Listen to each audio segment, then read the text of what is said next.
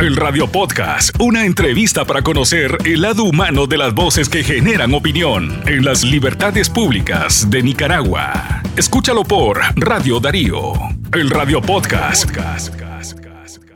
Y en esta edición hemos invitado a la socióloga Elvira Cuadra. Ella es eh, la directora del CETCAM, un centro de estudios que eh, está abordando diferentes temáticas eh, de investigación en el contexto nicaragüense y que nos está dando luces acerca de diferentes temas, violencia política, seguridad ciudadana y esta vez acerca de violencia en contra de las mujeres. Buenos días, eh, Elvira, gracias por acompañarnos. Buenos días, muchas gracias por la invitación a conversar con ustedes. Cuéntenos acerca de este último estudio que publicaron ayer y que ha tenido muy buena acogida, sobre todo pues porque habla de este tema tan sensible como es la violencia contra las mujeres. Sí, efectivamente. Em, ayer presentamos este informe que eh, es el resultado de una investigación realizada a lo largo de varios meses y que tiene como propósito analizar la forma en que se ha reconfigurado la violencia o más bien las diferentes formas de violencia en contra de las mujeres en Nicaragua en el contexto de la crisis sociopolítica y en el contexto también de la pandemia por el, COVID-19. Entonces, eh, efectivamente, eh, hay hallazgos que revelan la influencia de estos dos eh, acontecimientos o de estos dos eh, fenómenos, así como también la influencia de la crisis sociopolítica sobre estas formas de violencia en contra de las mujeres. También pudimos pues observar que entre estos hallazgos ustedes hacían una relación muy cercana acerca de la violencia política que vivimos y cómo esta, cómo esta impacta directamente en las mujeres. Es decir, las mujeres ya no solamente estamos sufriendo violencia machista. Efectivamente, eh, ese es uno de los eh, hallazgos del estudio en el sentido de que em, durante este periodo eh, la violencia se ha vuelto multidimensional, me refiero a la violencia contra las mujeres, que es el tema del estudio, se ha vuelto multidimensional y esto quiere decir que abarca diferentes esferas o ámbitos de la vida. Eh, esto incluye la parte, digamos, política, la dimensión política, porque hay un punto de eh, lo que yo llamo repertorios de violencia en contra de las mujeres en el ámbito político. Y eso pues este, eh, está dirigido particularmente a ciertos grupos que, de mujeres que son los que más destacan en, términos de, eh, de el eh, digamos, su nivel de participación o el tipo de, actividades que realizan. Por ejemplo, las periodistas, las defensoras de derechos humanos, eh, por ejemplo, las que son activistas o, líderes políticas entre, entre diferentes grupos de mujeres. Quebrar el cuerpo, quebrar el alma, ¿por qué ese título? Tan sentido sobre todo y máxime pues en, este país donde la vida de las mujeres está quebrada. Pues el título resume uno de los hallazgos más importantes de este estudio porque eh, lo que es la realidad eh, que viven las mujeres en Nicaragua nos demuestra es que tanto la violencia en general, eh, la violencia contra las mujeres en general, eh, ya sean femicidios, violencia sexual, agresiones, eh, violencia psicológica o violencia económica, etcétera, como la violencia política, tiene en el fondo la intencionalidad de castigar a las mujeres en sus cuerpos, hacerles sentir dolor para obligarlas a subordinarse, a, agachar la cabeza, a, someterse a una estructura o, a un conjunto de estructuras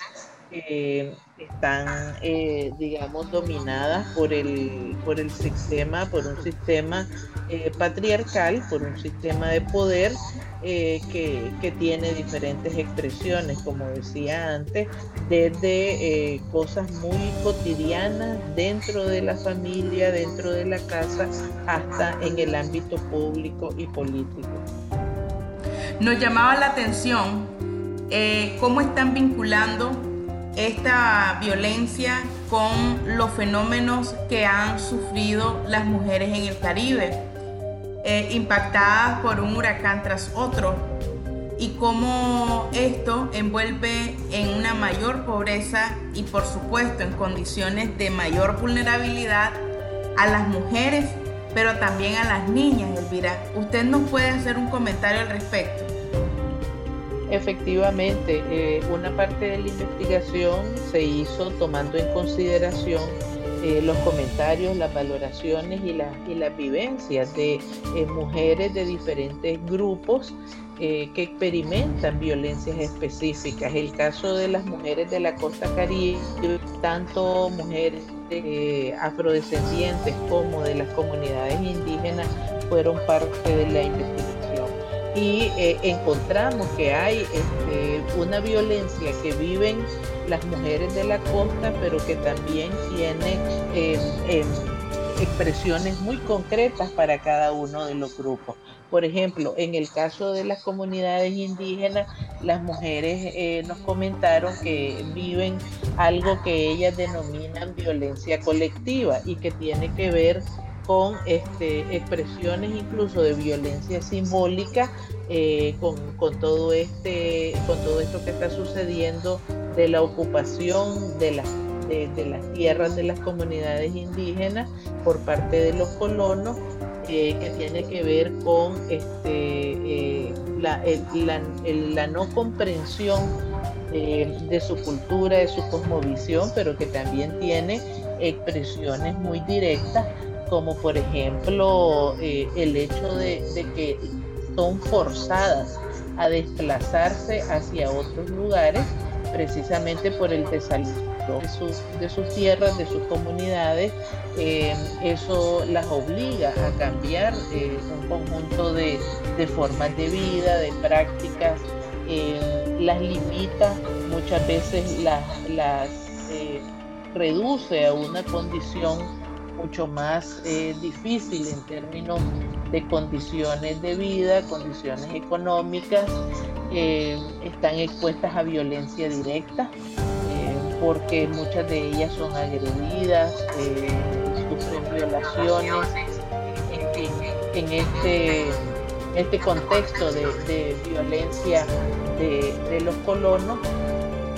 Y en el caso de las mujeres afrodescendientes entonces también eh, experimentan eh, diferentes tipos de violencia. Aquí, eh, en ambos casos, uno de los puntos más sensibles es precisamente la violencia contra niñas y adolescentes, particularmente la violencia sexual. las estrategias, y quisiéramos pues conocer un poquito de esto. Sabemos que hay políticas públicas que están siendo supuestamente aplicadas por el gobierno, por el Estado. Incluso eh, ayer inauguraban una, eh, una ah, comisaría para la mujer de 170 que hay en el país. ¿Cabe esto como política pública? ¿Están siendo suficientes las acciones que el Estado está implementando? Eh, pues en realidad, en realidad no, porque eh, las, las políticas, en realidad eh, hay una voluntad política del Estado prácticamente de dejar en la desprotección a las mujeres frente a las diferentes formas de violencia.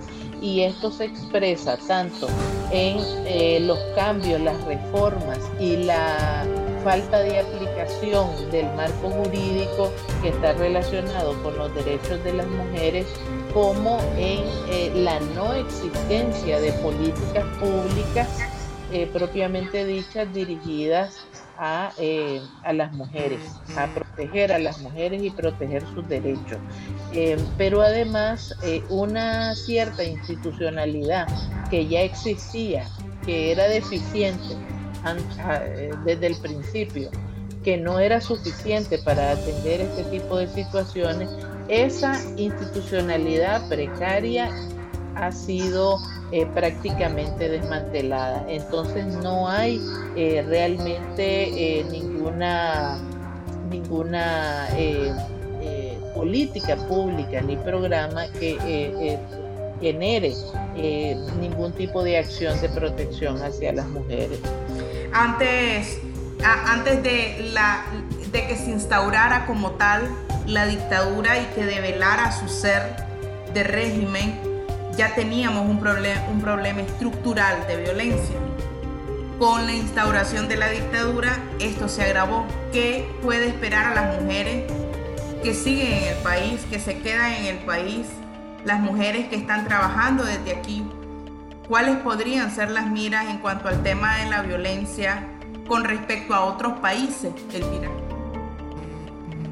Bueno, lo que pasa es que en realidad el sistema eh, patriarcal o el sistema de poder patriarcal, para ser clara, em, existe en todas las sociedades.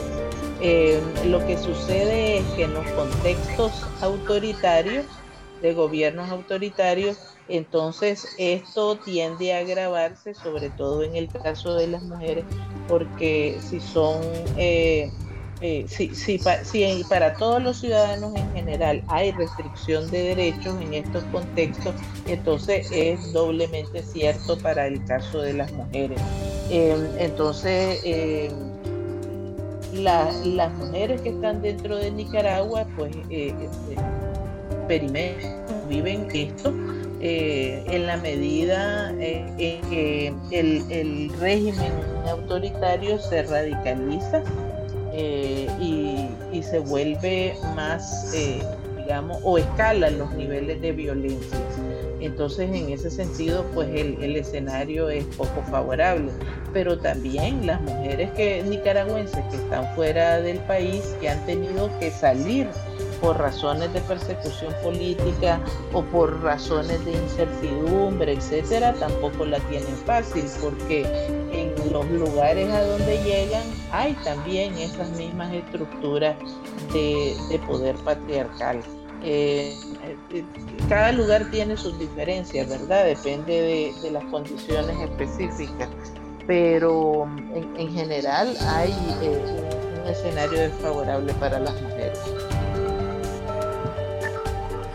Agradecemos eh, su comparecer acá en este programa, en este podcast de opinión. Aquí estamos de Radio Darío, eh, a Elvira Cuadra, socióloga, y ella pues directora del Centro de Estudios Transdisciplinarios de Centroamérica. Agradecemos por este análisis y por supuesto eh, esperaríamos sus palabras finales, Elvira.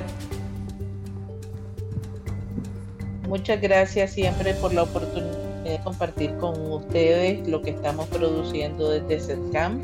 Y, bueno, decir que lo que hacemos en términos de investigación y análisis es para eh, eh, mantener informada la gente y en general, particularmente a los nicaragüenses, y que se conozca pues lo que está sucediendo en el país. Muchas gracias. Muchísimas gracias. Continuamos con este podcast semanal de Radio Darío. usted gracias. Recuerde compartir este producto y también enviarlo a sus amigos o familiares a través de redes sociales. Que estén bien.